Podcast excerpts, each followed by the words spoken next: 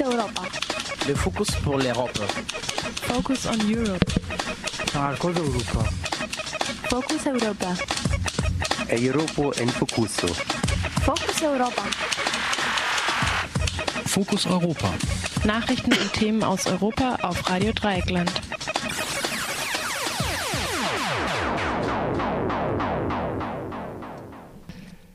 Ägypten befindet sich im Umbruch. Letztes Wochenende fand der erste Teil des Referendums über die neue Verfassung statt.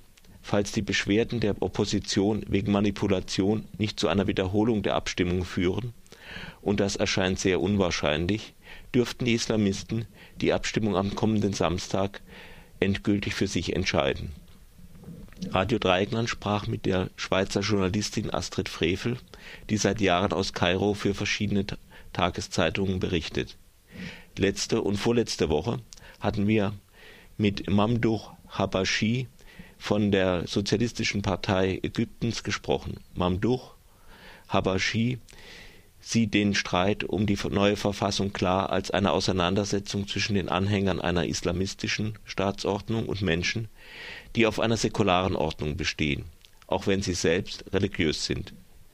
Astrid Frevel betont mir den Charakter der Auseinandersetzung als Machtkampf und weist darauf hin, dass die alte Verfassung ja auch schon die Scharia als oberste Quelle des Rechts anerkannte, allerdings ohne ausgewiesene Islamisten an den Hebeln der Macht. Einig sind sich beide jedenfalls darin, dass sie über die neue Verfassung nicht gerade begeistert sind und Bedenken haben.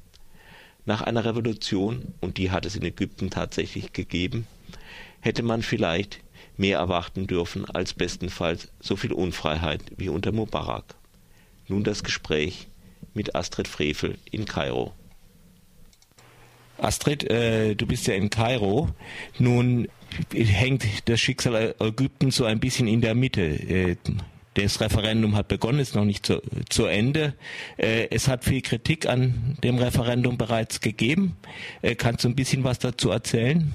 Also die erste Runde ist äh, am letzten Samstag äh, abgeschlossen worden mit äh, ungefähr der Hälfte des Landes, mit zehn Provinzen.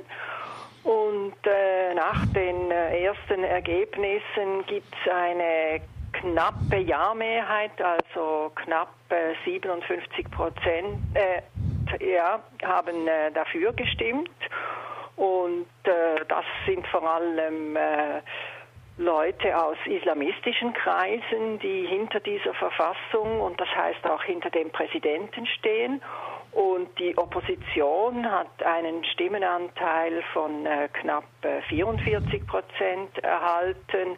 Sie hat ja für ein Nein votiert.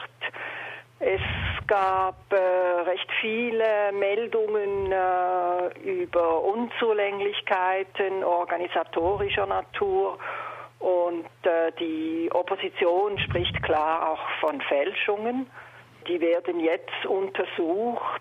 Sie sind wirklich zum Teil, und zum großen Teil hängen sie damit zusammen, dass es im Vorfeld äh, große Unklarheiten gab, ob die Richter, die laut Gesetz ein äh, Referendum und einen Wahlgang überwachen müssen, ob die mitmachen oder nicht. Also die haben gesagt nein, dann wieder ja, dann wieder nein, dann wieder ja. Mhm. Und schließlich hat ein Teil mitgemacht und man hat dann auch viele aufbieten müssen, die äh, ziemlich ungeschult dann da diese Arbeit übernommen haben.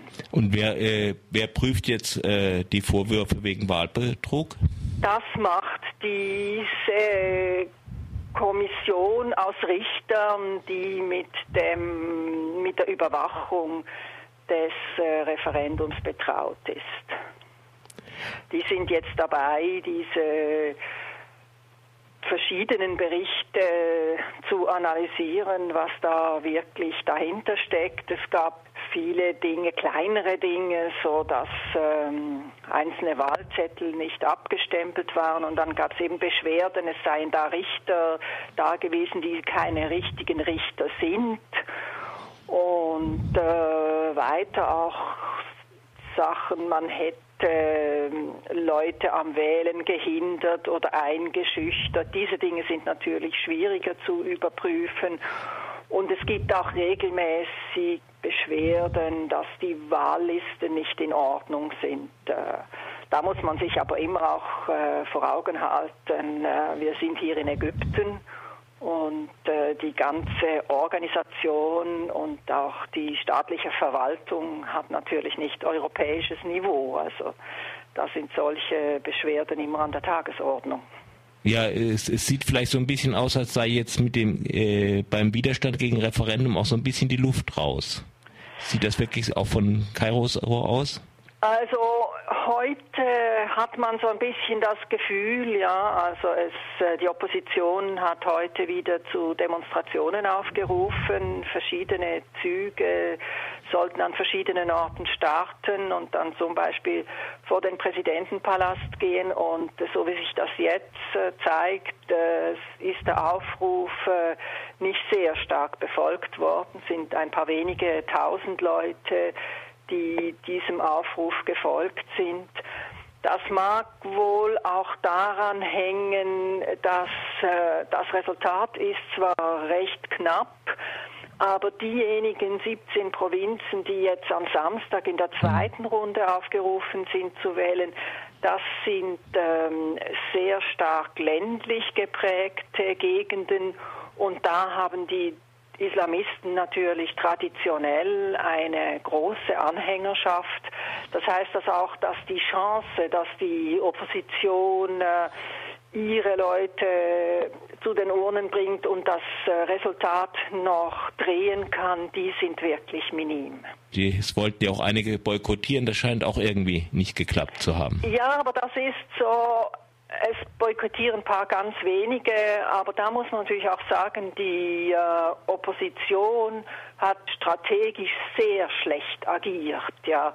Also sie hat laviert, zuerst Boykott oder doch nicht Boykott und dann hat sie relativ spät gesagt, äh, wir machen mit und wir empfehlen ein Nein. Das hat natürlich auch zur Folge gehabt, dass das nur eine ganz kurze Kampagne war für ein Nein und wenn sie konsequent gewesen wäre, die Opposition, und zur Opposition gehören ja zum Teil eben auch die Richter, mhm. dann war auch von Seiten der Richter, war Boykott eine schlechte Variante, weil wenn sie mitgemacht hätten, dann hätte man wirklich auch das besser organisieren können und dann hätten wahrscheinlich auch äh, diejenigen, die das ablehnen, hätten eher mitgemacht, weil sie eine Chance gesehen hätten, dass äh, allenfalls dann eine Nein-Mehrheit zustande kommt.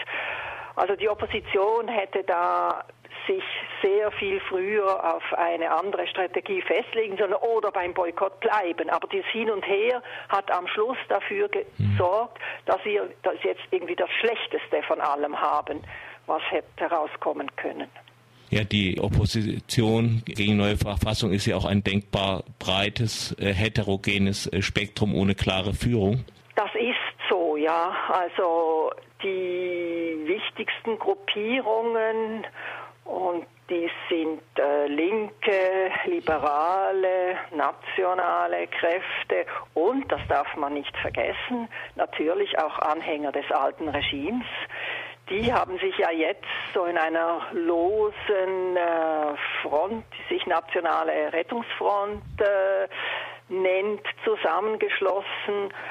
Aber die ist auch irgendwie nur ein Zweckbündnis jetzt für, für diese Tage. Also die hat sich gebildet, nachdem der Präsident diese umstrittenen Verfassungsdekrete veröffentlicht hat, mit denen er sich über die Justiz gestellt hat. Aber sonst hat diese Opposition äh, nicht viel gemeinsam und sie hat es auch nicht geschafft, nachdem sie im Nachhinein, muss man sagen, zweimal die Wahlen verloren hat. Sie hat die Präsidentschaftswahlen verloren und sie hat die Parlamentswahlen verloren. Sie hat daraus nicht gelernt äh, und sich äh, enger zusammengeschlossen und wirklich eine Strategie festgelegt. Ja. Also das ist natürlich einer der Hauptgründe für die ganze Krise jetzt, dass die Opposition wirklich nicht ein Gegengewicht ist zu diesem gut organisierten Block mhm. der Islamisten. Was ist jetzt die Konsequenz für die Ägypterinnen und Ägypter mit der neuen Verfassung? Die neue Verfassung, und das muss man wahrscheinlich sagen, also was wir jetzt haben, ist vor allem ein Machtkampf. Der Grund ist natürlich diese Verfassung, aber diese Verfassung äh, ist nicht so dramatisch, wie das die Opposition jetzt glauben lässt. Ja, man kann dieser Verfassung vorwerfen, dass sie kein revolutionärer Wurf ist. Sie ist eher ein Flickwerk äh, der alten Verfassung äh, aus 1971. Es hat andere Schwächen, dass einige der äh, Artikel unklar gefasst sind und man Angst hat, die dann im Nachhinein, wenn äh, darauf aufbauend Gesetze gestaltet werden müssen, dass man da Hintertüren findet und Rechte beschneiden kann oder so. Äh, ich glaube, das sind die Hauptgründe. Kommt ein bisschen dazu, dass man eine Handschrift der Islamisten sieht. Also das ist vor allem eben auch eine sprachliche Frage und äh, dass man da so nationale, kulturelle Werte da noch eingefügt hat. Aber wenn man jetzt sagt, es ist eine Scharia-Verfassung, dann muss man sich bewusst sein, dass Ägypten immer in der Verfassung hatte, dass die Scharia die wichtigste Grundlage der Gesetzgebung ist. Und das war bis jetzt schon so. Und Scharia ist Scharia, also die ist nicht halb oder ganz. Also entweder beruhen die Gesetze auf der Scharia oder nicht. Aber warum hat dann Morsi und die Muslim Brothers mit einem solchen Vehemenz diese Verfassung durchgefochten? Ist natürlich schon so, dass äh, Sie jetzt das Gefühl haben, Sie sind in einer starken Position und äh, Sie möchten davon möglichst großen Profit ziehen.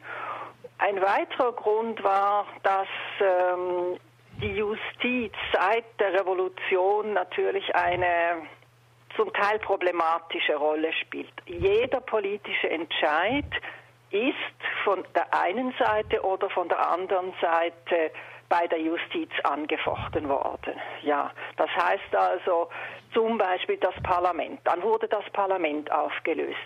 Jetzt bestand die Gefahr, dass die zweite Kammer aufgelöst wird durch ein Gericht und dass diese Verfassungskommission aufgelöst durch, wird durch ein Gericht. Und darum hat er praktisch die Notbremse gezogen und hat gesagt, also wir müssen jetzt dafür sorgen, dass wir diese Verfassung haben, dass irgendetwas vorwärts geht. Gut, dann äh, denke ich, müssen wir abwarten. Ich meine, bei der im Iran hat ja die, das islamische Regime auch mit einer sehr un, mit einem sehr unklaren Referendum begonnen seinerzeit. Ja, also ist klar, die Situation ist nicht gut. Aber wie gesagt, also ich behaupte im Moment, es ist weniger eine Religionsfrage, es ist eine Machtfrage. Hm. Focus Europa. Nein, le focus pour l'Europe. Focus on Europe. Marcos Europa. Focus Europa. Europa en Focuso. Focus Europa. Fokus Europa. Nachrichten und Themen aus Europa auf Radio Dreieckland.